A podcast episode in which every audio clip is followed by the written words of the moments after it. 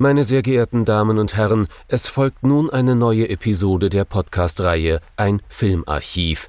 Knut Brockmann und Jochen Ecke unterhalten sich über ältere und interessante Filme für ihre Blu-ray-Sammlung. Wir wünschen gute Unterhaltung.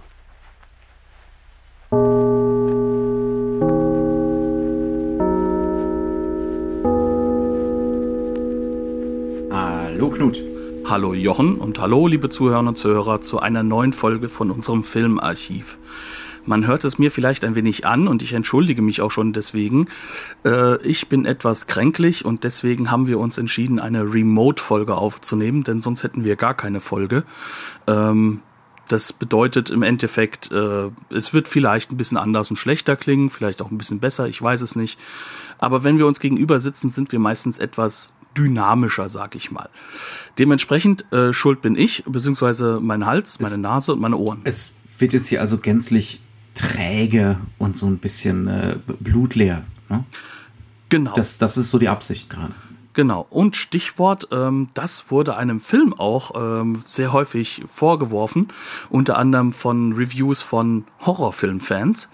Ähm, denn wir haben uns einen Film rausgesucht, der durchaus ähm, als Horrorfilm gelten kann, auch sich selbst dort verortet. Ja, ja ne, also klar, der, der, der gute Regisseur nennt es Horrorfilm. Ich würde es vielleicht so dem Fantastischen zuordnen. Ne? Genau. Und ähm, es ist einer der, kann man schon sagen, großen Independent-Filme in der Entwicklung hin zu diesem amerikanischen Off-Kino, das dann ja kulminiert ist in der äh, in dem New Hollywood. Und es ist sozusagen auch einer der großen Vorbilder, der für diesen New Hollywood-Leute halt auch ähm, gegolten hat, nämlich Curtis Harrington. Ist definitiv so ein Pionierfilm, ja. Und mhm. es ist ein Erstling. Was haben wir uns denn genau angeschaut? Es geht um Night Tide, äh, wir haben es eben schon erwähnt, von Curtis Harrington äh, gedreht 1960 und ich glaube dann teilweise auch schon gezeigt 1961, aber nur sehr bedingt. Das war eine Weile lang so ein, äh, wie es Harrington selber sagt, ein, ein, ein Filmmodie, ein, ein verfluchter Film, weil er äh, keine Distribution so richtig gefunden hat. Äh, es hat dann bis 63 gedauert, bis der in größerem Umfang in den amerikanischen Kinos gelandet ist. Und dieser Umfang, den haben wir auch zu verdanken einem Menschen, den wir wahrscheinlich auch kennen und dessen Filme wir aber noch nie besprochen haben, ehrlich gesagt, nämlich Roger Corman, der ja, kann man schon so sagen, so ein Godfather des Indie-Kinos geworden ist ähm, und unglaublich viel für den amerikanischen Indie-Film gemacht hat. Unter anderem hat er diesen Film aus ja, der Nicht-Distribution herausgeholt und dann doch nochmal so veröffentlichen können, dass er heute erhalten ist, wenn auch mehr schlecht als recht erst. Ähm, der ist jetzt schon zweimal restauriert worden, aber darüber reden wir, glaube ich, ganz am Ende, wenn wir über die Blu-ray reden. Jetzt gehen wir erstmal rein und ähm, ich mache den Leuten jetzt noch ein wenig mehr Angst. Hier reden zwei weiße heterosexuelle Männer über eine Vorlage für das, was man dann später das New Queer Cinema nennt. Ja, also, jetzt sind wir da und haben plötzlich alle möglichen Dinge geöffnet, alle möglichen Venues. New Queer Cinema, Horrorfilm, Independent Kino, Roger Corman, Curtis Harrington, den wahrscheinlich kaum einer kennt. Ich mache noch einen weiteren auf. Es ist das Debüt im Kino von Dennis Hopper. Und jetzt macht er halt äh, also, also als, als Hauptdarsteller. Ja, als ne? Hauptdarsteller, klar.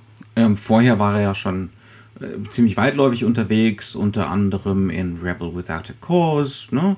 Ja. In einer Nebenrolle, in Ju also das ist jetzt keine schlimme Korrektur, ne? Aber wir sind hier definitiv noch ziemlich am Anfang von Dennis Hoppers Karriere. Ne? Und das sieht Und, man dem übrigens in dem Film auch an. Ja, ja, das er noch nicht so, er ist noch nicht so ganz Dennis Hopper. Nee, ne? nee. Er, er ist noch nicht so ganz da, aber da reden wir gleich drüber. Du fragst mich jetzt bestimmt gleich, worum geht's denn überhaupt? Eigentlich war das ne? die Hinleitung, ja. Mhm. Jetzt, wo ich so viel aufgemacht habe, jetzt erstmal die Handlung. Kriegen jetzt wir die machen wir mal diese, machen wir diese Tür auf. Dennis Hopper spielt hier Johnny Drake, einen äh, Matrosen, einen in der amerikanischen Navy, der allerdings noch gar nicht ausgelaufen ist. Ne? Also er ist kurz davor, auf seine erste große Fahrt zu gehen und er ist jetzt im Hafen am Strand von Santa Monica, also in Los Angeles, unterwegs. Äh, auf dem Boardwalk, also da im Amüsemeng-Bereich. Und als er eines Abends dort eine Bar genannt die Grotte, Grotto betritt, begegnet er einer jungen Frau. Äh, er ist definitiv auch auf der Suche nach einer jungen Frau. Das merkt man ihm durchaus an, wie das die Matrosen ebenso tun, wenn sie nicht auf der Suche nach jungen Männern sind, nicht wahr? Äh, diese junge Frau heißt Mora, wird gespielt von Linda Lawson, ist alleine in dieser hippen Jazz-Kneipe, alles voll mit hippen Jazz-Kids, äh, alles unerhört und äh, definitiv nicht gut bürgerlich. Und Mora möchte eigentlich alleine sein. Die hat eigentlich gar kein Interesse, zumindest zu Anfang, an diesem Johnny Drake. Dann wird ihr allerdings ein großer Schrecken eingejagt, denn äh, eine seltsame mittelalte Frau kommt auf sie zu in dieser Kneipe, spricht sie auf Griechisch an und äh, verschwindet wieder. Mora ist zutiefst erschüttert von diesem Gespräch, das wir natürlich nicht verstehen. Diese im, auf IMDb nennt sie sich Water Witch. Diese Water Witch wird übrigens gespielt von Marjorie Cameron. Ähm, keine Schauspielerin, keine professionelle Schauspielerin, sondern so aus dem Avantgarde-Okkultismus-Bereich, in, die, in diesen Bereichen gerne unterwegs und immer mal wieder gesehen in den 50ern in solchen seltsamen Nebenräumen.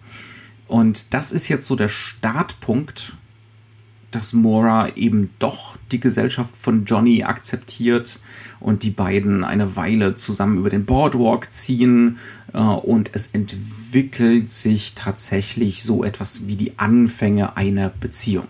Und Johnny findet jetzt relativ schnell raus, äh, Mora arbeitet auf dem Boardwalk als äh, Meerjungfrau in einem Wassertank ne, als Attraktion und äh, ihr Chef, das ist Captain Samuel Murdoch, gespielt von Gavin Muir, ähm, der sie angeblich als kleines Kind auf Mykonos, auf der griechischen Insel, äh, aus ihrem weisen Dasein auf der Straße gerettet hat und seitdem sozusagen ihr Manager ist.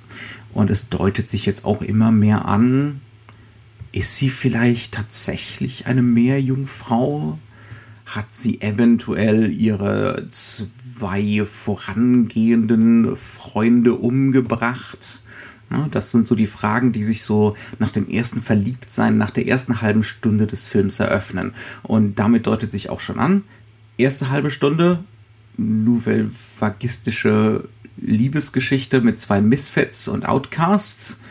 Danach wird das Ganze zu so einer Detektivgeschichte mit fantastischem Einschlag, weil die Frage eben ist, ist die Erklärung für Moras Seltsamkeit was Übernatürliches oder hat sie nur einen gepflegten Dachschaden? Und äh, wir nehmen es vorweg, äh, jein. Also wir können es nicht hundertprozentig sagen. Und das mhm. ist durchaus gewollt, denn dieser Film versucht uns relativ schnell klarzumachen, dass all das, was du mit weisen Worten und wunderbar zusammengefasst hast, eigentlich nicht der interessante ich, Text ist. Okay. ist. Mhm. Ähm, sondern es geht eher darum, dass dieser Text, um den es wirklich geht, derjenige ist, den wir uns erarbeiten müssen. Das heißt, alles, was sozusagen psychologisierend in diesem Film wirkt, alles, was irgendwie irgendwo eine Verweisstruktur hat. Und ähm, der Film verweigert sich auf Textebene sogar immer wieder dieser, die einfache Lesbarkeit. Das Einfache ist richtig. Die jungen Leute versuchen immer Ja oder Nein und das können wir doch gar nicht sagen. Und der Film versucht uns sozusagen auch deswegen nicht auf die Frage zurückzuwerfen, ist das jetzt eine mystisch äh, düstere, äh, vielleicht auch Horror- oder, oder Märchengeschichte, die, die links angedeutet werden würde, sondern er versucht uns darauf zu bringen, was ist die Psychologie dieser Geschichte, was steht dahinter, mhm. warum ist das Ganze so aufgebaut, wie es aufgebaut ist. Und das ist, glaube ich, das, was auch ganz, ganz zentral ist für das, was der Regisseur möchte. Der mhm. Regisseur möchte im Endeffekt uns gar nicht die Horrorgeschichte alleine erzählen, sondern er benutzt sie als Vehikel. Aber nicht in der Hinsicht, dass er das Genre jetzt nicht ernst nehmen würde, sondern er Überhaupt sagt, nicht. das ist das Genre. Das ist mhm. eigentlich das, ja. was Genre ist. Und mhm. ich muss es jetzt ausbauen. Ich muss es jetzt erweitern. Also seine Definition, ne, wenn wir ihm das jetzt mal so anhängen dürfen, wir haben schon öfter mal den guten Zvetan Todorov hier im, im Podcast erwähnt. Es gibt von Zvetan Todorov die Definition des Fantastischen. Das sind Erzählungen, die so auf Messers Schneide wandern, wandeln zwischen übernatürlichen Erklärungen und rein unheimlichen Erklärungen, ne? also materiellen, fast schon so wissenschaftlichen Erklärungen für die seltsamen Ereignisse innerhalb der Erzählung. Jetzt sagt Svetan Todorov, Formalist wie er ist, das ist das Genre. Ne? Also, dass wir als Leser ähm, unentschlossen sind und in dieser Balance gehalten werden. Und Harrington würde jetzt, glaube ich, sagen, wenn wir deiner Argumentation folgen, ja, zum gewissen Grad ist das das Genre, aber zentral ist eigentlich, was aus dieser Unentschlossenheit für Interpretationsmöglichkeiten erwachsen, für emotionale Anschlussräume erwachsen, ähm, was wir da für Möglichkeiten bekommen, was psychologisch zu interpretieren. Ähm, ne? Also welche Sichtweise, welche abstrakte Sichtweise wir auf den Film entwickeln können. Und das ist das, was Harrington, während er das Genre absolut ernst nimmt, gnadenlos vorantreibt. Da hat er wahnsinnig viel gemeinsam mit Regisseuren, die schon vor ihm da so die Grundsteine gelegt haben. Ähm, da kann man zum Beispiel nennen, wenn du Lust hast. Ja, also dann nennen wir erstmal denjenigen, der am nächsten liegt, weil ähm, Harrington kommt ja eigentlich aus der, ähm, sag ich mal, frühen Filmwissenschaft, aus der Literatur. Mhm. Ähm, und er hat natürlich ein ganz großes Werk über ähm, von Sternberg gemacht, den wir ja auch schon im Archiv jetzt mit einem Film hatten und der hier an allen Ecken und Enden auch visuell wieder aufkommt. Gleichzeitig ist er aber auch ähm, in seinen frühen Tagen immer häufig am Set auch tätig gewesen für den James Whale, also für den Regisseur von so ganz, ganz berühmten Horrorfilmen, die wir so alle so ein bisschen mal gehört hatten. Ich weiß nicht, ob äh, ähm, so der ein oder andere schon Frankensteins Monster mal gesehen hat oder sowas, ne? Die ganzen alten Sachen. Oder Bride, Bride of Frankenstein. Genau. Der, der bessere. Der bessere, weil spätere, weil und seltsamere und und ähm, und campigere noch, ja. Genau. Und da kommen jetzt, glaube ich, so zwei Worte bei raus, die du halt jetzt eben ganz äh, kurz mal erwähnt hattest, nämlich das Campige. Das ist sehr, sehr mhm. wichtig bei beiden Regisseuren. Beide sind Vorläufer dessen, was dann später Camp im Kino sein wird und äh, auch ein, also bewusster Camp, ne? Genau, bewusster Camp, ja. also bewusster auch visueller Exzess als als auch als Interpretationsangebot. Mhm. Und ähm, gleichzeitig ähm, ist es auch so, dass beide Regisseure natürlich die so die ersten Grundlagen für das Queer Cinema gelegt haben. Das heißt also wirklich für die ähm, bewussten Umgang mit ähm, nicht heteronormativer Sexualität im Kino. Mhm. Was bei ja. Whale ganz klar ist, ähm, ja, äh, der Mann war offen schwul. Das ist damals zu dem Zeitpunkt unglaublich mutig gewesen. Ähm, und warst du, warst du richtig offen? Das weiß ich jetzt gar nicht. Also, da, es, äh also ich sag mal nicht so offen wie ein, wie ein Kenneth Anger, auch guter Freund übrigens von äh, Curtis Harrington zu diesem Zeitpunkt noch, mhm. ähm, sondern aber es war relativ bekannt in Hollywood und so ähnlich ist das natürlich auch bei von Sternberg und vor allem seiner Muse und Schauspielerin äh, Marlene Dietrich gewesen. Wir haben das ja in der mhm. Folge sehr stark verarbeitet, wie stark diese Filme das halt auch mittragen und auch bewusst das, mittragen das war keinesfalls Eigenwerbung. Und bevor wir in diese Themenkomplexe einsteigen, würde ich noch hinzufügen Val Luton und Jacques Tourneur. Ah, die habe ich ähm, dir extra übrig gelassen, weil die hast du nämlich in den Podcast mit eingebracht und ich bin meine, dir nochmal sehr dankbar. Meine persönlichen Lieblinge, also der Night Tide hat auf jeden Fall erhebliche Ähnlichkeiten mit sowas wie Cat People. Ähm, da haben wir auch äh, zentral so eine Frauengestalt äh, mit Simon Signoret ist es, ne? Mhm. Ähm, die auch ähnlich fast schon asexuell dargestellt wird und die genau dieselbe Ambivalenz hat. Also dieses, ne, ohne dass es so ein sexistisches Klischee wird, sondern einfach nur ein, eine undurchschaubare Figur. Ähm, und das haben wir hier mit Mora ganz genauso. Ne? Also die bildet so den Nexuspunkt von der ganzen Geschichte, ähm, als dass wir zu keinem Zeitpunkt sie wirklich komplett verstehen können. Und wir sollen sie auch nicht verstehen, ne? sondern wir sollen spekulieren. Also diese, diese radikale Ambivalenz, die wir auch in den besten äh, Genrefilmen von Tourneur wiederfinden, auch so dieses zarte, sanfte, sich immer wieder dem Melodramatischen so ein bisschen verweigern. ähm, auch das finden wir hier wieder. Also es ist so ein ganz komplexes Netzwerk aus Referenzen und Verweisstrukturen, äh, die der Film hier so aufbaut. Und das sind alles Verweisstrukturen eines, in Anführungszeichen, alten Kinos. Also mhm. wir befinden uns hier im Jahr 1960 und wir befinden uns jetzt so an dieser Kante hin, dass so die ganzen alten, speckigen amerikanischen Dinge nicht mehr funktionieren. Ne? Also ich sage das jetzt echt extra aus der Perspektive des jungen Menschen der 60er Jahre, also wo ich längst noch nicht geboren war. Aber ähm, das ist sozusagen eine Perspektive, die da drin ist. Und es gibt einige Regisseure und Harrington ist zu diesem Zeitpunkt auch nicht mehr so jung, ne? ähm, die die, genau das halt auch aufge aufgegriffen haben und plötzlich so eine Chance hatten. Also mhm. wir hatten ja die Tour von Ulmer auch mal gehabt und wir haben ja. ähm, im Vorhinein, sage ich mal jetzt auch, ähm, oder im Nachhinein haben wir auch noch Carnival of Souls, mit dem dieser Film sehr, sehr häufig verglichen wird.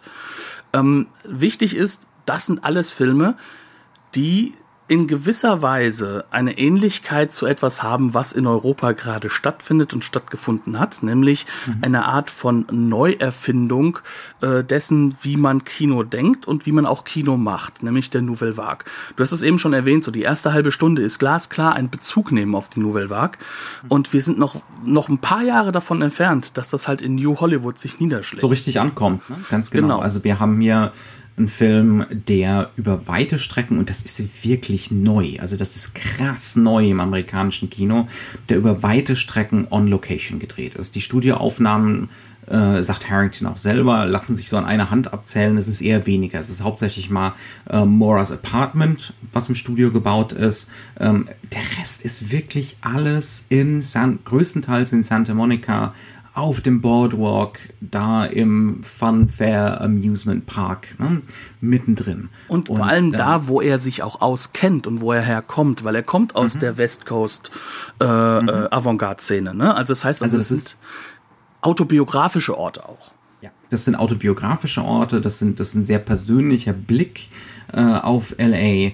Ähm, und das hat natürlich am Anfang auf jeden Fall diese Anflüge. Wir sind da in dieser, in dieser Jazzbar, die sieht gleichzeitig aus wie aus einem von Sternberg-Film, aber auch wie aus einem Godard-Film. Ne? Also man wartet eigentlich die ganze Zeit drauf, dass am nächsten Tisch Anna Karina sitzt und gleich fängt sie unvermittelt an zu tanzen oder so. Ne? Was da übrigens die, die Hauptfigur auch später machen wird in dem Film. Eine unvermittelte ja. Tanzszene, die am Anfang ganz absolut nicht reinpassend wirkt, sondern einfach ja. nur Zeitgeist ist. Ja, also das ist, äh, ne, also das ist teilweise mit Handkamera gedreht, das ist ohne Erlaubnis auf der Straße gedreht, ähm, das ist äh, mit krassen Schlagschatten, Mehrfachschatten, ähm, da fällt immer mal wieder jemand aus der Schärfe, äh, da ist mal immer wieder mal was überbelichtet. Und das ist alles gewollt. Ne? Also das ist nicht Unvermögen, klar, das ist ein Film, der ist, äh, offizielles Budget waren so um die 50.000 Dollar, was damals auch schon wenig war. Äh, dann äh, Harrington selber sagt, am Ende hat es wahrscheinlich eher so 28 gekostet, weil sie viele an Favors gekriegt haben über, ähm, na, du hast eben genannt, äh, den Produzenten. Ah, du meinst Produzenten, ja, du meinst äh, Roger Corman, der halt im Roger Corman, geholfen genau. hat. Der, der hat ihn nicht produziert, ne, aber er hat geholfen, weil er Sympathien dafür hatte. Und übernommen ähm, später, als er kein Release hatte. Ganz genau. Und dann gibt's dann gibt's so am Anfang so Szenen. Dennis Hopper hat äh, Mora gerade bei sich zu Hause abgeliefert und äh, von ihr gesagt bekommen, er kann morgens wiederkommen zum Frühstück. Ne? Ähm, und dann klettert er einfach auf das Geländer vom Boardwalk und balanciert da sieben, acht, zehn Meter lang lebensfroh aus Freude darüber. Äh, wenn Dennis, der junge Dennis Hopper damals vom Geländer gefallen wäre, dann ne, hätten wir diverse Filme nicht mehr gekriegt. Das hat definitiv keiner versichert. Das haben die einfach gemacht. Ne? Auch das sind so typische Freiheitsmomente, Freiheitsbilder, weil man plötzlich was sieht, was echt ist ne, was diese Immanenz hat, diese Evidenz der wirklichen materiellen Realität. Da ist plötzlich eine echte Gefahr für den Darsteller.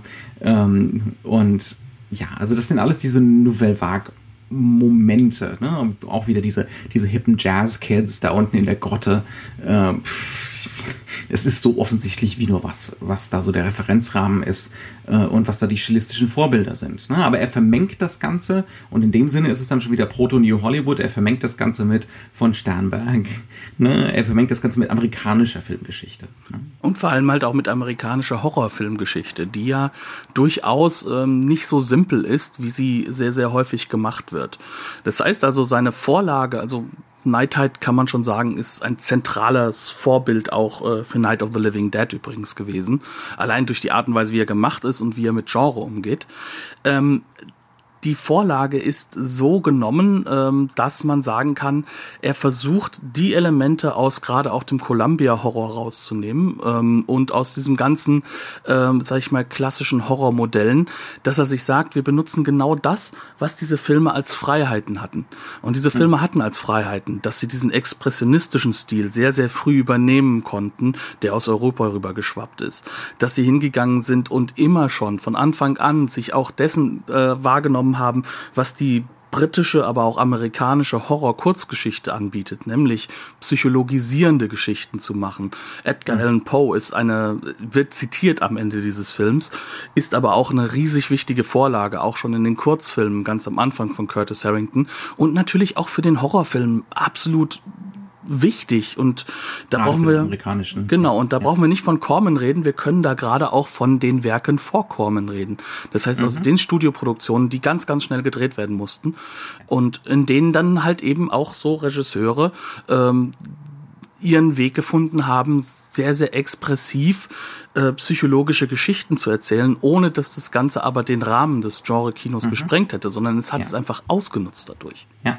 Am Anfang ist das Ganze noch subtil. Ne? Ähm, die ersten 30 Minuten so ungefähr ähm, dominiert diese Evidenz, dominiert die die, die Echtheit von den Kulissen, ne? also dass wir da wirklich auf dem Boardwalk sind. Wir sind ziemlich mit, mit beiden Beinen so in unserer Konsensrealität. Ähm, da ist es dann subtil, wie das Ganze gesetzt wird. Zum Beispiel, dass Mora ihr kleines Apartment ist über so einem Karussell. Ne, so ein Karussellgebäude äh, und ihr Apartment ist oben drüber. Da hat sie sich unter Kontrolle. Da ist sie nicht ne, äh, animalisch oder sonst irgendwas. Ähm, ist natürlich, das hat so eine freudianische Komponente. Ne? Im Oberstübchen, das ist das Über-Ich. Äh, unter dem Boardwalk, ähm, ne, wo wir dann auch später hinkommen, das ist so das Es, ne, das unkontrollierte Animalische. Äh, und das in der Mitte, ja, ist so die Mischung von beiden, das Ich. Ähm, das heißt, solche Sachen werden da schon gesetzt. Ähm, aber es ist, wie gesagt, noch relativ subtil. Aber in dem Moment, wo Johnny Drake gesteckt bekommt, dass Mora eventuell ihre zwei vorherigen Boyfriends umgebracht hat und er zum Detektiv wird. Also in dem Moment, wo er anfängt, über sie Nachforschungen anzustellen, da knallt dann plötzlich der Expressionismus rein der vorher schon in gewisser Weise implementiert war, aber jetzt natürlich sozusagen in den Vordergrund kommt. Man kann sich so vorstellen, das ist so, so ein bisschen äh, filmemacherisch kann man das damit verstehen, dass die Schärfe gezogen, anders gezogen wird. Wir gehen jetzt auf mhm. den Hintergrund. Ne? Also der Vordergrund mhm. war schön, noch realistisch. Ähm, und jetzt gehen wir so in den Hintergrund und ja. plötzlich knallen die Elemente, die expressionistisch sind, sehr, sehr stark rein. Mhm. Ganz wichtig, ich habe das in vielen, vielen ähm, kleinen Reviews im Internet gesehen, das ist nicht Film Noir sondern er mhm. bedient sich bei der gleichen sag ich mal, Grundlage wie der Film Noir, nämlich den expressionistischen Bildsprachen. Die holt er aber sich wirklich auch aus dem Horrorfilm raus und weniger aus dem Noirfilm, der natürlich durch die Detektivgeschichte ein wenig angedeutet wird. Und das mhm. ist halt so eines der zentralen Probleme, die du dann hast, äh, dass du dann denkst, so, okay, das ist jetzt Film Noir, das ist jetzt das expressive, der expressive Umgang mit der Psychologie. Ist es auch, aber eben auf einer anderen, anderen Welt, aus einer anderen Ecke. Mhm. Und teilweise, teilweise zum Beispiel auch bei Hitchcock. Also der erste Moment, wo das Ganze wirklich in sowas super explizit Expressionistisches kippt, ähm, das ist eine Vertigo-Reminiszenz. Ohne jeden Zweifel. Also da geht es dann darum, dass äh, Johnny, also die Dennis Hopper-Figur, dieser Marjorie Cameron, dieser Wasserhexe, folgt. Ne? Ähm, und das hat das ist genau, das ist sehr, sehr ähnlich gemacht wie die Vertigo-Sequenzen, in denen äh, James Stewart so obsessiv äh, hinter der Frau her ist. Ne? Ähm, und das ist dann so ein Abstürzen langsam wie aus dieser materiellen Realität von Santa Monica sowas Abgründiges und Seltsames wird. Wir gehen durch eine Unterführung, wir gehen über eine Brücke. Ne? Also uns wird immer symbolisch auch klar gemacht, das ist jetzt der Übergang hier in eine andere Welt. Ähm, das ist auch ein Übergang in seine Psyche. Ne? Ähm, und dann kommen wir in so einer völlig schäbigen Gegend an. Wir kriegen eine Subjektive von ihm. Äh, die Frau ist verschwunden gerade um die Ecke gegangen, plötzlich ist sie weg, aber da steht noch ein Schaukelstuhl irgendwo auf der Veranda und der bewegt sich noch. Ne? Also solche geisterhaften Geschichten. Und da merkt man natürlich auch wieder sein, seine avantgardistische Vergangenheit bei Harrington. Ne? Das sind so, das ist so eine Sequenz, die auch so völlig für sich steht. Ne? Also übrigens so unverknüpft scheint. Ne? Übrigens, der also, Schaukelstuhl, der ist direkt übernommen worden von Sam Raimi später. Also das hm. ist ja das Witzige, ne? dass das sowas wie ein Tanz der Teufel dann so einen Film zitiert, den eigentlich keiner mehr so richtig kennt, weil er so lange verloren mhm. galt. Ne? Mhm. Ähm, aber das ist genau das äh, Wichtige daran. Es ist ein Horrorelement und es ist eines, das explizit wird. Und ähm, dieses Explizite ist natürlich. Und es ähm, ist null ironisiert oder sonst irgendwas, ne? Also das ist nicht, da, da unterscheidet sich Harrington in seinem Zugang, in seinem nouvelle-vagistischen Zugang ganz deutlich von den Franzosen. Äh, definitiv von Godard oder so, weil hier Genre nicht ironisiert wird, sondern Genre wird mehr als ernst genommen. Und er gehört ja eigentlich auch ehrlich gesagt nicht zu der Generation dazu. Ne? Also er will mhm. ja dieses, der ist ja kein junger Wütender. Also mhm. nicht mehr. Ne? Ja. Ähm, der Mann dreht diesen Film, da ist er ja schon, ja gut, er ist noch in den 30ern irgendwo, aber er ist halt nicht so dieses, dieser, dieser 20-jährige Agro-Junge, der jetzt, sag ich mal, da in, in Frankreich gerade versucht, äh, nach einigen Jahren des Filmeguckens jetzt mal zu zeigen, wie man es richtig machen soll, vor allem gegenüber der eigenen Filmindustrie. Das ist nicht das, das ist nicht der Sinn dahinter. Ähm, wobei er natürlich mit Hollywood sehr, sehr stark gefremdelt hat und seinen, seinen großen Krieg da auch geführt hat. Aber äh, das Wichtige ist, diese Sequenz leitet uns quasi in dieses Unterbewusste. Und zwar nicht von äh, der Dennis Hopper-Figur, sondern ganz, ganz deutlich eben eigentlich von dem, was Mora repräsentiert, was bei Mora drumherum ist, also ihren, mhm. ihre Vergangenheit. Ja. Und wir werden angeleitet von einer Figur, die durchaus ähm, reine Mystik ist. Das heißt also, der Figur, der folgt, die ist reine Mystik ab diesem Moment sollte uns relativ klar sein, ja, dieser Film wird uns auch alleine lassen mit unserer Interpretation. Ja. Er wird uns nicht vollständig alles aufklären. Das ist kein Whodunit.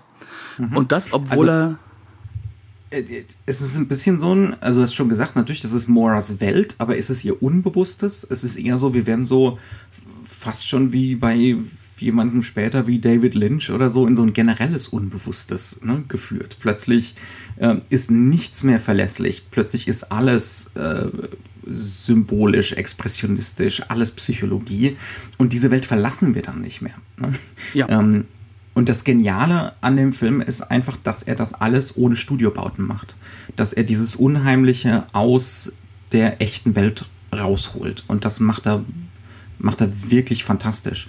Ähm, also, du hast jetzt schon, ja. Das Wichtige ist, ähm, wenn wir jetzt noch mal ein bisschen zurückgehen, ähm, wir hatten ja vorhin von Sternberg erwähnt gehabt, ne? Und ähm, der Film macht ja eine Sache, die von, die, die er ganz deutlich von von Sternberg gelernt hat: Ausstattung spricht. Ähm, und und das, das legt er ja schon an. Und das legt er auch in seinem eigenen Studiobau an, in dem einzigen, den er hat, nämlich äh, Moras Wohnung. Und das wird ja schon früh etabliert. Ne? Also das heißt also, es ist ja nicht nicht da. Das ist kein Bruch sondern wie gesagt, es ist eine Schärfenziehung, es ist eine Veränderung. Und was der Film macht mit unserer Realität ist, er, er, er führt ihr Staffage hinzu. Wie zum Beispiel diesen Stuhl oder wie die Innenräumlichkeiten. Das, mhm. das ist das, was, was man dabei nicht vergessen darf. Man kann sagen, okay, er hat diesen Realismusgestus in dem Kamerablick, aber die Staffage, die übernimmt er ja von Anfang an und die, die kommt jetzt immer in den Vordergrund. Ja. Und die mhm. kommt immer ja. mehr in den Vordergrund. Ja. Gut, ähm, ich hatte dich unterbrochen. Und und das haben wir dann zum Beispiel, machen wir doch einfach weiter mit dieser Sequenz. Er kommt dann, anstatt beim Haus dieser seltsamen Hexengestalt, kommt er beim Haus von Captain Murdoch an. Also beim Ziehvater, Fragezeichen, von Mora. Und wenn wir dann drinnen sind, ich gehe fast davon aus, das könnte auch eine Studioaufnahme sein. Das ist ziemlich präzise gebaut. Ne? Auch ausgeleuchtet. Ähm, das ist und ausgeleuchtet. Ja. Und da ist dann auch wieder alles angefüllt mit exotistischem Bric-a-Brac. Äh, ne? Also der Mann hat in seiner heruntergekommenen Kaschemme da, äh, ja, das enthält sozusagen die, die Sammlung seines Lebens, ne? also was er in seinen Reisen da alles so angesammelt hat. Ähm, und das setzt er dann gezielt ein. Und da wird es dann auch wieder sehr, sehr interessant, wie da Referenzen fallen und ähm, wie da wieder Interpretationsnuancen hinzugefügt werden. Ähm, weil dieser gute Captain Murdoch uns dann da erzählt, ja, er hat Bora, wie gesagt, als kleines Mädchen gefunden und einfach mal so mitgenommen als erwachsener Mann. Und, äh, weil sie ja sonst mit Sicherheit verhungert wäre. Ganz genau, ne, weil es ihr dann ganz schlimm ergangen wäre. Äh, und dann sagt er im Brustton der Überzeugung, die ist ja eigentlich tatsächlich eine Sirene. Ne? Äh, ein, tatsächlich im, im Volks, äh, äh ne? Äh, ein, eine, eine Meerjungfrau. Ähm, und äh, wenn Johnny länger bei ihr bleibt, dann wird sie ihn ermorden. Da besteht überhaupt gar kein Zweifel dran. Aber andererseits gibt es dann so andere Gesten. Johnny soll mal rübergehen zum Schrank und eine neue, eine neue Pulle äh, Alkohol da rausholen. Und äh, dann öffnet er den Schrank und das Erste, was er sieht, eindeutig so in Sichtweite positioniert, eine abgetrennte Hand. ist übrigens auch ein kleiner Hitchcock-Moment, da ist natürlich ein Spot drauf. Und ja. zwar von hinten, sodass das ja. Glas aufleuchtet. Ja, wir, wir sollen da definitiv hingucken und Johnny soll da auch hingucken. Und äh, dann erzählt äh, Captain Murdoch, ja, den hat er im Orient von irgendeinem Kalifen äh, bekommen. Das ist die Hand von irgendeinem Dieb. Und die hacken ja da Dieben die Hände ab und das ist zwar grausam, aber irgendwie auch folgerichtig. Ne? Ähm, und damit ist dann natürlich auch klar, es geht eigentlich nicht darum, dass Mora hier die problematische ist, sondern Captain Murdoch sagt hier gerade, nimmst du mir das Mädchen weg, ne, dann kastriere ich dich. Dann hacke ich dir die Hand ab. Ähm, also eine abgehackte Hand ist, ne? Wir haben ja etabliert, dass wir hier äh, das ist ein sehr freudianischer Film. Ja. Das also, ist ein männliches Glied. Ohne jeden Zweifel. Ne? Also du brauchst dafür, ähm, im freudianischen Sinne, brauchst du dafür erstmal nichts Phallisches, sondern mhm. das ist halt einfach grundsätzlich äh, dadurch schon angelegt, dass etwas abgehackt wird. Und das ist eine Urangst, die da Oder ausgestochen, Augen. Ne? Bei, genau. bei Freud sind die Augen auch immer. Ja. Ähm, er mochte also, E.T.A. Hoffmann. Und dann, und dann haben wir hier wieder so ein anderes Angebot. Und dann kriegen wir gesagt, vorher hat Mora übrigens hier bei mir im Haus gewohnt und die Kamera tiltet nach oben. Ne? Äh, und da sehen wir die Eingangstür zu ihrem Zimmerchen. Und das ist alles plötzlich, da oben ist alles ganz expressionistisch und düster. Äh, und plötzlich kriegen wir hier Assoziationen, hm, haben wir es hier eventuell mit einem Fall von Missbrauch zu tun? Ne? Geht es hier eigentlich um äh, Ne? Also das ist wieder eine, eine, Dimension, die da hinzugefügt wird. Und wenn Johnny dann später tatsächlich in ihr Zimmer hochgeht, dann ist das wirklich nur so eine ganz schlimme Putze. Überall mit Fischernetzen, die natürlich auch eine ne, symbolische Dimension haben. Und dann fährt die Kamera noch ins schwarze Fenster rein. Ähm, ja. Ein Kojenbett, ne? Das ist ja auch und ein, fassend, mhm. umfassend. Das ist auch nochmal weitere genau. Rahmungen aufbauend. Ja, ne? also und dann haben wir sozusagen dieses Interpretationsangebot, ähm, dass es hier beispielsweise, ja, also dass es hier ganz konkret um Kindesmissbrauch geht. Ne? Ähm, und so kann man das dann auch lesen, wenn man möchte, aber der Film macht nichts eindeutig. Ne? Das ist ganz, ganz zentral. Wir kriegen all diese Angebote und nichts wird eindeutig. Und es bleibt auch ein Angebot, diese Idee von, sie ist eine Meerjungfrau auf so einer Performance-Ebene. Ne? Es, es, es ist kein Unterschied zu machen zwischen dem Mythos und ihr, weil das so tief in ihr drin steckt. Ne? Vor allem wird das Ganze ja auch nie hundertprozentig aufgelöst, was da passiert. Mhm. Also wir haben gegen Ende des Films natürlich so eine Art Plotauflösung, aber die wird sofort unterlaufen. Die wird sofort ja. unterlaufen durch eine Figur, die im Endeffekt weiterhin nicht erklärt wird, aber in den Vordergrund gehoben wird. Und also die Un wir waren aus dem Film entlassen mit dem Unerklärlichen. Ne? Genau, ja. das ist das Zentrum des Films. Es geht darum, mhm. das Unerklärliche in den Vordergrund zu heben. Und es geht darum, uns auch in so einer konstanten Unsicherheit zu lassen, um gleichzeitig diese Angebote auf uns strömen zu lassen. Innerhalb eben dieses Genres. Ne? Ja. Und das ist eben dann auch der Kniff, der, der so wichtig ist und den auch äh, die Nouvelle Vague später durch den Thriller immer wieder hat mit einfließen lassen. Diese Genre-Klammerung, die diese extreme Dehnbarkeit hat, wie wir das ja schon immer wieder mal mhm. auch formuliert haben, die erlaubt es uns im Endeffekt, uns dann doch in einer Form von Safe Space zu bewegen, indem wir aber halt auch einfach Dinge erweitert schauen können und erweitert auch, ähm, sag ich mal, Elemente hervorgehoben werden können, die vielleicht nur für einen Teil des Publikums überhaupt ähm, dekodierbar oder lesbar sind. Ja, ja, ja das ist dann, das Thema Ambivalenz ist dann auch wieder eine schöne Überleitung. Ne? Also dieses Zentrale, und da ist natürlich diese Wassermetapher mit dem Meer, ne? die Unförmigkeit, das Ungeformte, das sich ständig Verändernde ist dann natürlich auch ganz, ganz wichtig. Das ist eine schöne Überleitung zum Thema Queer. New genau. Queer Cinema. Ne? Ähm, auch was die Geschlechterverhältnisse und Geschlechterbilder angeht, könnte dieser Film nicht uneindeutiger sein. Sagen wir es mal so. Genau, also wichtig ist erstmal, wir reden hier vom New Queer Cinema, das ist ein Begriff, der sich natürlich eher auf die 80er, 90er Jahre bezieht, ne? also nicht mhm. auf das Kino jetzt, in den 60er Jahren. Ähm, aber wir haben es hier mit einem Film zu tun, der definitiv ähm, als Ideengeber und Vorbildsfunktion gesehen wird. Ja. Genau, mhm. also ähm, Curtis äh, Harrington ist da so in der gleichen Rolle wie auch ein Derek Jarman zum Beispiel, der ja ähm, auch Vorbild ist und dann später Akteur. Ähm, das heißt also, ähm, wir haben es hier mit einem Kino zu tun, das, sagen wir es ganz ehrlich, Signale aussendet, die äh, uns in der, sag ich mal, heteronormativen Sexualitätsordnung äh, immer wieder den Boden unter den Füßen wegnimmt. Ähm, so blöd das klingt, äh, wir haben extra den Begriff äh, des Queer Cinema, glaube ich, halt auch hervorgehoben, weil es ist definitiv nicht unbedingt auch da eindeutig, in welche Richtung sich das Ganze bewegt. Mhm. Also das heißt also, ähm, es gibt eine zentrale Szene, also es gibt so eine Art zentrale Sexszene in dem Film und die ist in, äh, auch als Traumkonstrukt und als Horrorkonstrukt wahrgenommen. Und im Endeffekt, ähm, ich habe das so bösartig gesagt, das ist halt Sex mit einem falschen Oktopus. Ne? Ähm, das ist also ganz, ganz bewusst, dass da äh, weder männlich noch weiblich noch sonst irgendwie äh, was im Vordergrund ist, sondern dass das eben als Leerstelle fokussiert wird. Gleichzeitig hat der Film aber, und das ist ganz zentral, ähm, seinen männlichen Blick, wie das Hollywood-Kino zu der Zeit auch und wie auch das Kino allgemein sehr häufig hat, aber er lenkt ihn halt bewusst nicht auf die Frau sondern mhm. er lenkt ihn ganz, ganz bewusst auf den schnieken, jungen und sehr, sehr in engen Matrosenuniformen gekleideten also, Dennis Hopper. Das ist, das ist eine Matrosenuniform nicht von der Stange, sondern für ne, bei einem Film mit niedrigem Budget, speziell für Dennis Hopper, hauteng angefertigt. Der Stoff so dünn, dass immer wieder, wenn das Scheinwerferlicht auf ihn fällt, man die Unterwäsche durchsieht. Ähm, extrem körperbetont. Äh, also ich habe mir auch, mir auch aufgeschrieben, ein sehr, ein sehr bobbeszentrischer Film.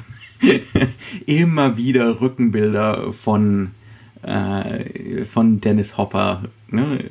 Vor allem kommt er also er macht einen Move, den du normalerweise im Kino sehr häufig nur bei Frauen hast. Mhm. Nämlich ja. er kommt hinter der Kamera reingedreht ins Kamerabild mit mhm. der Aufnahme nicht auf seinem Kopf, sondern deutlich eben auf dem Bobbes hin, ne? Also auf den, ja. auf, auf dem mhm. Bereich, der halt einfach auch ja. als, als, als äh, Sexualitätsmerkmal hier gilt. Also darf. Der, der begehrende Blick, wenn es hier wirklich einen sexuellen Blick gibt, dann ist er auf Dennis Hopper. Auf gar keinen Fall auf Linda Lawson. Selbst wenn Linda Lawson im Badeanzug rumläuft, ist das der Kamera herzlich egal.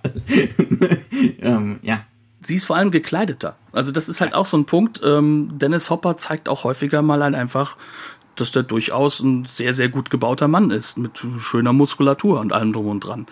Ähm, und das sind halt alles Punkte, da könnte man jetzt sagen, ja gut, äh, das ist halt einfach äh, das Gay-Cinema, männlicher Blick auf einen Mann. Aber dabei bleibt es ja nicht stehen und es ist wirklich ja. nur ein Angebot. Es wird nie in den Vordergrund gehoben. Es ist, mhm. ich sag mal, wir haben ja vorher schon äh, andere Regisseure erwähnt. Ne, wenn wir so jemanden haben wie Derek Jarman oder wenn wir halt auch mhm. ähm, Kenneth Anger haben in den frühen Kurzfilmen. Ist da ist es Text. Hier ist mhm. es Angebot. Und dieses mhm. Angebot wird auch nicht in den Vordergrund gehoben, sondern es ist zentral dafür da, dass wir eben nicht ähm, das annehmen müssen, sondern die mhm. Frauenrollen sind ja noch da. Und jetzt haben wir ja eigentlich so eine klassische Gothic-Trope, die da drin ist. Wir haben ja mit Mora eine Frau, die im Endeffekt ja aus den, aus den Händen von Captain Samuel Murdoch, dem negativen Patriarchat, befreit werden muss. Mhm. Aber ist das so? Wer ist denn die naive, zu rettende Persönlichkeit in diesem Film? Und da kommt natürlich dieses neue Männlichkeitsbild von eben ähm, dieser James Zeit, Dean, James Dean. Marlon Brando, Cliff Robertson. Ne? Genau, das kommt jetzt hier so mit rein und das hängt sich an Dennis Hopper. Das heißt also, der naive, ängstliche. Der zarte, der, der unsichere, der sich, äh, der, der, der seine Männlichkeit nicht ganz zu fassen bekommt, ne? der sich irgendwie nicht so, der, der keine klare Identität hat, an der er sich so festhalten kann. Das ist definitiv er. Genau. Das heißt also, die Frage, die sich dann stellt, ist, äh, wer rettet hier eigentlich wen vor irgendwas, ne? Mhm. Und ähm, trotzdem die Angebote bleiben, dass er sich immer wieder in die normative Sexualität zurückziehen darf. Und es ist ein Angstraum, der sich da aufmacht, ne? Mhm. Für ihn als, als Figur, für Johnny Drake. Aber was halt trotzdem ganz stark im Zentrum ist, ist, Johnny ist von Anfang an eine Persönlichkeit, die nicht sicher ist in mhm. gar nichts, was sie tut. Und da ja. kann man wieder mit der Grotto anfangen. Wie sitzt der Mann denn da unten? Ne? Er, er, sitzt da und weiß gar nicht, er sieht sich um. Wir sehen halt einfach, die Leute horchen nicht nur der Musik, sondern da sind immer ein Mann, zwei Frauen meistens. Und dann mhm. sitzt da diese eine Frau alleine und wir sehen, wie er unsicher ist. Darf er jetzt da hingehen? Soll er da jetzt hingehen? Ist das vielleicht seine Verpflichtung, dahin zu gehen auf seinem, ähm, sag ich mal, seinem Landgang? Ne? Ja. Ähm, muss er nicht jetzt einfach darauf das hinzielen? Muss er nicht deswegen man, um die Grotto gehen. Ja, ja. Ist das ein Wunsch oder ist das eine Verpflichtung? Ja, genau. Also will er das überhaupt? Ne? Ähm, vorher kriegen wir ihn zu sehen, wie er Passfotos macht, in so einem mhm. Passfotoautomaten, äh, wo er dann irgendwie versucht, Gesichtsausdrücke einzustudieren. Ne? Also lächeln und solche Sachen. Und das, das, man hat trotzdem überwiegend so den Eindruck von der Melancholie. Mhm. Ne, eine Unsicherheit und Melancholie, die von der Figur ausgeht. Ähm, und dann die Beziehung, die er ja dann konkret mit Mora führt, äh, die ist so befreit von Sexualität, wie sie eigentlich nur sein könnte. Also er wacht dann da auch eines Morgens neben ihrem Bett auf, zum Beispiel, ne? so ganz explizit. Ähm, ja, ja, also da, da wird, da werden ganz neue Geschlechtermodelle aufgemacht ne, und Geschlechterideen. Ähm, und äh, auch Mora ist hier nicht wirklich diese femme fatale. Diese, ne, ähm, diese Sirenengestalt, äh, Männer mordend und empathielos oder so. Das würde sondern, uns ja Sicherheit geben über den Plot. Ja, ganz genau, ne, sondern ähm, auch eine zutiefst verunsicherte Figur, und äh, wir sind wie immer das Spoiler-Cast hier. Äh, wenn sie dann tatsächlich versucht, Johnny umzubringen, dann wissen wir noch nicht mal wirklich warum. Warum macht sie das? Und als sie es dann nicht schafft und stattdessen sich selbst umbringt, ähm, wissen wir auch nicht, warum sie das macht. Ne? Also da, da, entsteht auch so ein, so ein Vakuum, ähm, wo natürlich dann unsere ganzen vielen verschiedenen Interpretationsversuche wieder andocken können. Ähm, aber ganz zentral ist einfach das Vakuum. Und das ist wieder, da sind wir auch wieder bei Tourneur zum Beispiel. Ne? Genau. Und wir haben jetzt viele Angebote, die dieses Vakuum für uns erklären können. Ja. Vielleicht ist sie nicht an Männern interessiert. Vielleicht ist aber auch in ihrer Jugend wirklich ihre Sexualität zerstört worden durch mhm. Missbrauch, ne? Ja. Ähm, durch männliche Macht. Ja, Dann äh, da ist dann aber auch diese Idee von, äh, es gibt keinen Unterschied zwischen hergestellter Identität, ne, diese Behauptung von, ist sie ein, ein Monster aus dem Meer? Ne, ist sie eine Meerjungfrau und Realität? Also diese, diese Realität von Performance. Ne, und damit von, Ästheti von Ästhetizismus. Ähm, also der, der Film kennt eigentlich, und da wandeln wir dann schon so in Richtung Postmoderne, ne? der Film kennt eigentlich keine Realität mehr, ne, sondern der immer wieder ganz stark diese Behauptung von, es gibt keinen Unterschied zwischen Ästhetizismus und Realität, zwischen Performance und Realität. Genau, und wir befinden uns da natürlich an einem Punkt, an dem natürlich äh, gerade äh, Queer Theory, aber auch viele feministische Theorien ansetzen, dass sie halt eben sagen, wir haben es hier mit Konstruktionen zu tun. Und mhm. äh, das heißt, unsere sexuelle Identität ist auch konstruiert zu einem gewissen Punkt durch Verhaltensweisen. Mhm. Und ähm, das wird in diesem Film mehrfach ja vorgeführt. Ne? Das ist halt auch das, wo man dann sagen kann, wenn ich mich nicht mehr als Mensch, sondern als Meerjungfrau identifiziere, bin ich dann nicht auch losgelöst von einer menschlichen oder einer heteronormativen Sexualität? Mhm. Ne? Und äh, auf der anderen Seite hast du natürlich dann Dennis Hopper, der bei dem äh, nach dem Gespräch mit ihr, das sie voll unter Kontrolle hat in dieser Grotto, äh, sie nach Hause führt und dann doch eine gewisse Form von Übergriffigkeit zeigt, indem er sie versucht zu küssen. Aber mhm. wir sehen halt auch, wie unsicher er sich mit dieser Situation ist und nur denkt, ja. er muss das. Das heißt mhm. also, diese Elemente werden hier alle vorgeführt und sie werden alle in diesen, in, in diesen, sag ich mal, psychologischen Kontext dieser Horrorgeschichte zurückgeführt. Mhm. Ja, also Genre wird hier zu einer Möglichkeit und die Ambivalenz, ne, die ein Genre wie zum Beispiel das Fantastische oder Horror möglich macht, wird hier zu einer Möglichkeit, um diese Verunsicherung, was zum Beispiel Geschlechterbilder angeht, Anfang der 60er Jahre vielleicht besser zu fassen, als es ein herkömmliches Drama könnte. Definitiv. Und das ist, glaube ich, auch das, ähm, warum dieser Film dann durchaus auch ähm, über die Jahrzehnte hinweg ein absolutes Cult-Following hatte. Sowohl bei Genre-Fans als auch natürlich bei den Leuten, die ihn halt eben als Early Queer Cinema versuchen zu entdecken. Ähm, versuchen zu entdecken deswegen, weil er halt einfach an seiner Verfügbarkeit äh, lange Zeit total kaputt gemacht wurde. Mhm. Was auch wiederum darauf hindeutet, dass da wohl auch eine Verunsicherung vieler Leute war, wie man mit diesem Film umzugehen hat. Und ähm, das, das ist halt alles jetzt so in einer Phase, in der natürlich die Geschlechterrollen sich komplett umbauen. Ne? Die 50er Jahre sind jetzt vorbei. Dieser Film setzt das auch schon relativ früh an. Wir sind noch gar nicht so weit raus aus der Phase, in der ähm, Homosexualität eine Straftat ist. Also das äh, nicht nicht homosexuell zu sein, sondern nicht, zu ne? leben. Ne? In, Deutschland In, Deutschland sowieso nicht. Ist das ja noch? Hm. Das das müssen wir ja. alles sozusagen hier im Fokus halten. Ne? Und dann versteht man auch, dass dieser Film da in dieser Hinsicht durchaus sehr lesbar wird für Menschen, die sich in so einer Situation, auch in so einer Verstecksituation befinden mhm. innerhalb der Gesellschaft, mhm. wenn sie sich überhaupt noch als Teil der Gesellschaft sehen. Ja. Aber vielleicht genau, sehen sie wie sich so ein Sternberg-Film. Ne? Ja, ja. Ganz genau. Und da nutzt er natürlich dann auch diese Elemente, von denen wir vorhin geredet haben. Nämlich, ähm, er schließt halt wirklich an das Kino an, das diese Sachen das erste Mal gezeigt hat, an von Sternberg. Ähm, als zentrale Figur kann man sagen. Ne? Natürlich da ist es vor allem ähm, diese, ich sag mal, sexuelle Ambivalenz von Marlene Dietrich, die in den Vordergrund mhm. geheben wird. Aber wir haben es hier gleichzeitig auch damit zu tun, dass, dass dieses Camp-artige, was du hier vorhin erwähnt hattest, hier auch entsprechend eingesetzt wird. Halt jetzt im Bereich des Horrors.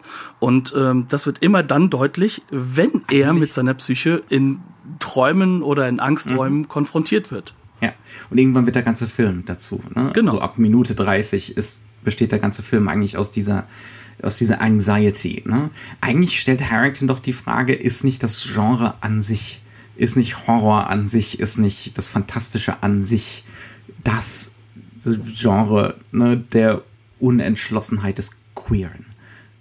Überhaupt eine, das ist das Genre, das Psychosexualität schon seit ja sehr langer Zeit mit sich Seit trägt. 200 Jahren. Ne? Präzise. Zu dem Zeitpunkt eher so 160, aber ja. ja. Mhm. ja. Also ähm, wir dürfen dabei ja nicht vergessen, was wir über Gothic schon immer wieder mal auch gesagt haben, beziehungsweise du vor allem, weil das ist ja dein Spezialgebiet. Ähm, auch da ist es ja nicht so, dass da nicht ähm, neue, auch, auch Sexualitätsräume angedacht werden können mhm. in einem Schutzraum, der dann doch das Bürgerliche nicht zu sehr zum Aufruhr führt. Ähm, und das ist hier in diesem Film ganz, ganz deutlich immer wieder drin.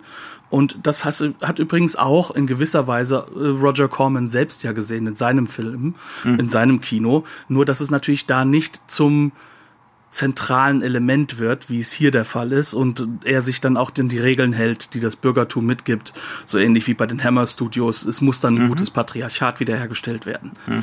Ähm, das täuscht das, der Film hier ja auch am Ende so ein bisschen links an. Ne? Ja, und das ist halt übrigens auch noch eine Figur, die wir vielleicht auch noch mal erwähnen müssten. Es gibt nämlich mhm. ja diese wie du auch hervorgehoben hattest, hervorragend geschauspielerte äh, Figur der Alan, Ellen Sands. Ellen Sands, gespielt von, Luana Anders. Ja, auch so eine Roger Corman Mainstay Schauspielerin. Mhm.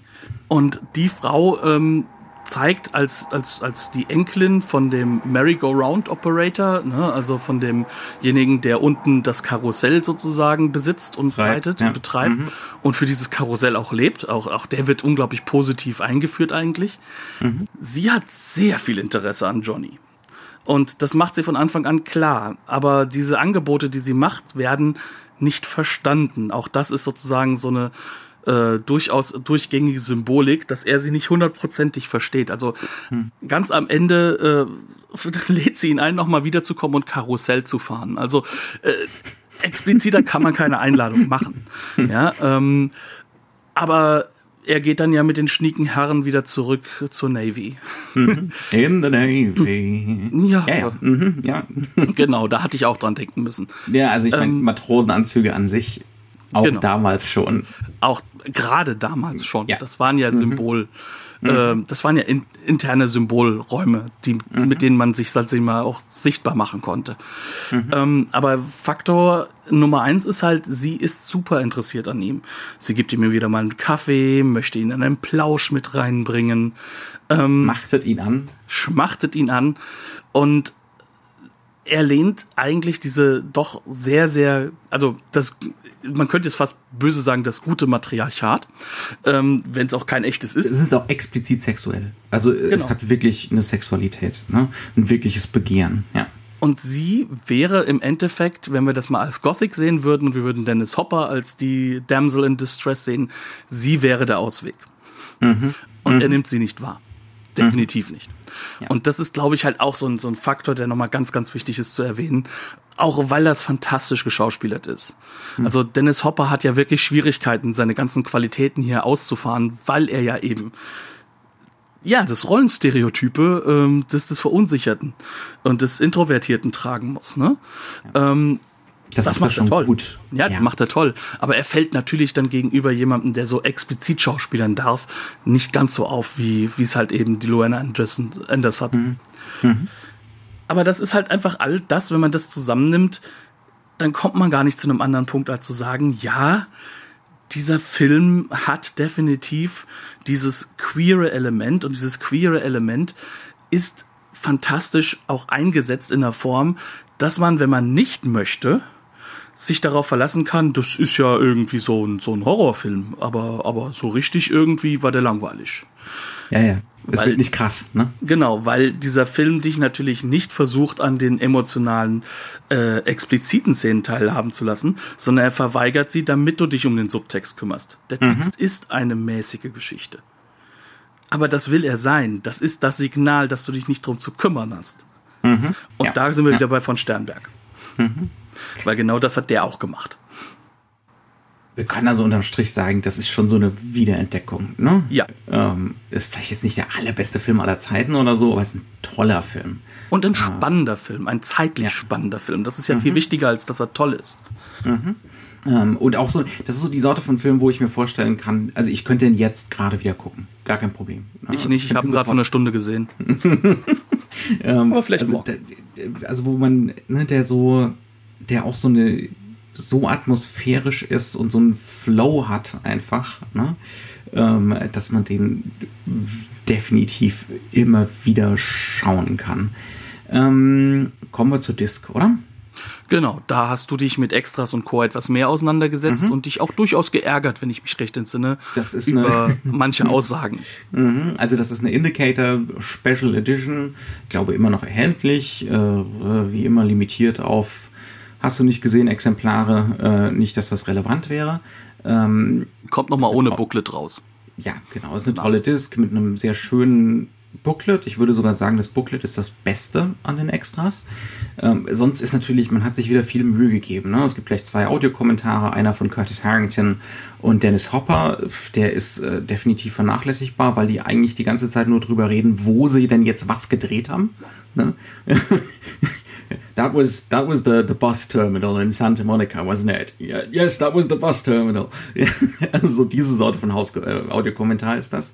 Ähm, dann gibt es noch einen Audiokommentar äh, des omnipräsenten Tony Rains, äh, der gleich zu Anfang sagt, dass über den Film ja wenig zu sagen ist, was eine unsägliche Bullshit-Aussage ist. Und deswegen spricht er dann halt eher über Filmgeschichte und über Persönlichkeiten, was auch wie immer gut recherchiert und nett gemacht ist, aber ähm, dass es über den Film nichts zu sagen gibt, bitteschön. Äh, Ob das er halt einfach die Signale für sich nicht wahrgenommen hat. Genau, genau. Ähm, und es kann ja auch sein, da wir uns hier im hochinterpretatorischen Rahmen bewegen, dass wir das jetzt vollkommen übertrieben haben, aber es, dafür ist er einfach zu hetero, der Toni. Ne? ja, ich aber eigentlich auch. Ich habe es trotzdem mitbekommen. Ähm, und ähm, dann gibt es noch diverse äh, kürzere Dokus, eine längere, die sind alle nett mit Interviews mit Harrington und so. Und es gibt noch sämtliche von seinen Kurzfilmen auf einer zweiten Disc, was natürlich wirklich super ist. Was fantastisch ist, weil das ist im Endeffekt da, wo er Avantgarde ist. Ja, genau. Also das ist wirklich fantastisch. Ähm, das ist eine tolle Packung. Also sollte man, sollte man sich holen. Wir, wir dürfen dafür Nicholas Winding Reffen dankbar sein. Der hat nämlich sich um die Restaurierung gekümmert. Man kann sonst von ihm halten, was man möchte. Dafür kann man absolut dankbar sein. Wer Wikinger so inszeniert, hat bei mir aber auch einen Stein im Brett. also ich finde, manche Filme von ihm sind ja auch fantastisch. Ja. Ähm, und ich muss die Frühwerke nochmal dringend gucken, weil die habe ich nur so peripher wahrgenommen. Also da möchte ich jetzt auch, ähm, also er ist halt omnipräsent und er benutzt das, so ähnlich wie in Tarantino auch, um gewisse Formen des Kinos auch wieder zu stützen und zu restaurieren und wieder hervorzubringen. Und man, es ist ja schon auch die zweite Restauration. Also das ist ja die Restauration der Restauration, kann man schon sagen. Mhm. Also sehr gelungen, also wirklich tolles mhm. Bild. Ähm, wo man dann sagen kann, also mehr Mühe kann man sich kaum geben. Ja, absolut. Ähm, und dann bleibt uns nur, wie immer, zu sagen, bleibt uns gewogen, kommuniziert mit uns. Manchmal antworten wir auch. Wenn wir nicht geantwortet haben, wir schämen uns wirklich. Das ist jetzt nicht ironisiert oder sonst irgendwas. Wir schämen uns. Ähm, und ja, bis zur nächsten Woche, oder? Bis demnächst, habt eine schöne Woche und ich befürchte, nächstes Mal werden wir wieder auf diese Art und Weise aufnehmen müssen.